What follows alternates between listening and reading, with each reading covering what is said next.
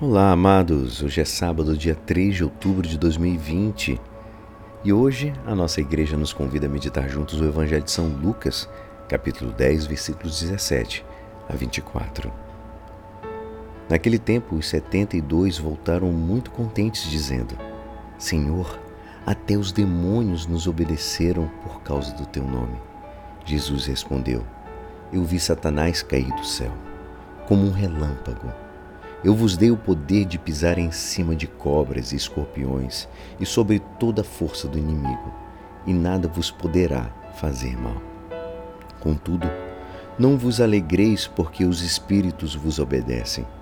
Antes, ficai alegres, porque vossos nomes estão escritos no céu. Naquele momento, Jesus exultou o Espírito Santo e disse: eu te louvo, Pai, Senhor do céu e da terra, porque escondeste essas coisas aos sábios e inteligentes e as revelaste aos pequeninos. Sim, Pai, porque assim foi do teu agrado. Tudo me foi entregue pelo meu Pai. Ninguém conhece quem é o Filho a não ser o Pai, e ninguém conhece quem é o Pai a não ser o Filho e aquele a quem o Filho quiser revelar.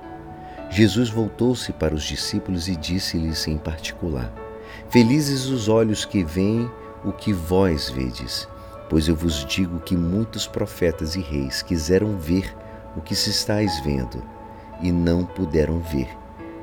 Quiseram ouvir o que estáis ouvindo e não puderam ouvir. Esta é a palavra da salvação. Amados, Jesus agradece a revelação concedida aos humildes de coração aos pequenos no reino. Jesus mostra sua alegria ao ver que eles aqui admitem, entendem e praticam o que Deus dá a conhecer por meio dele próprio. Em outras ocasiões, no seu diálogo mais íntimo com Deus, também ele vai agradecer porque ele sempre o escuta.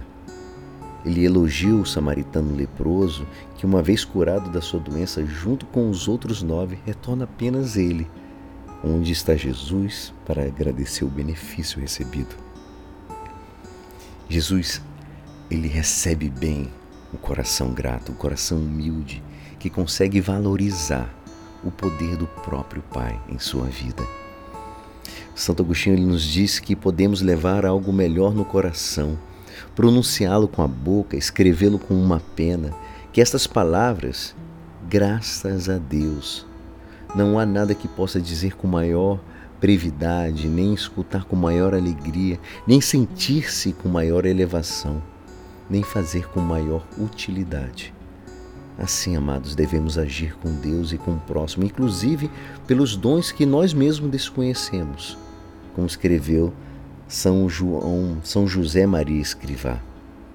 Gratidão para com os pais, com os nossos amigos, com os professores, os companheiros, para todos os aquelas pessoas que nos ajudam, que nos estimulam e nos sirvam.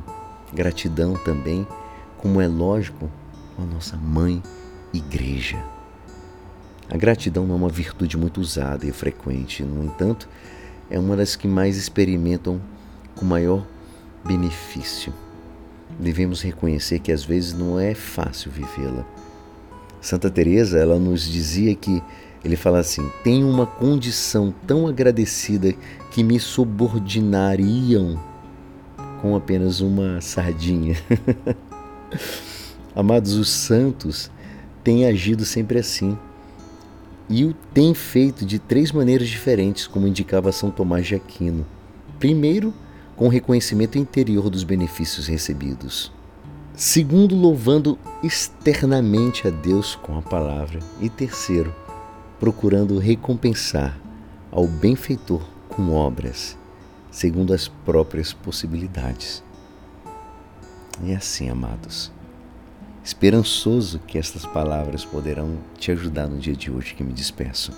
Meu nome é Alisson Castro e até segunda. Um ótimo final de semana. Amén.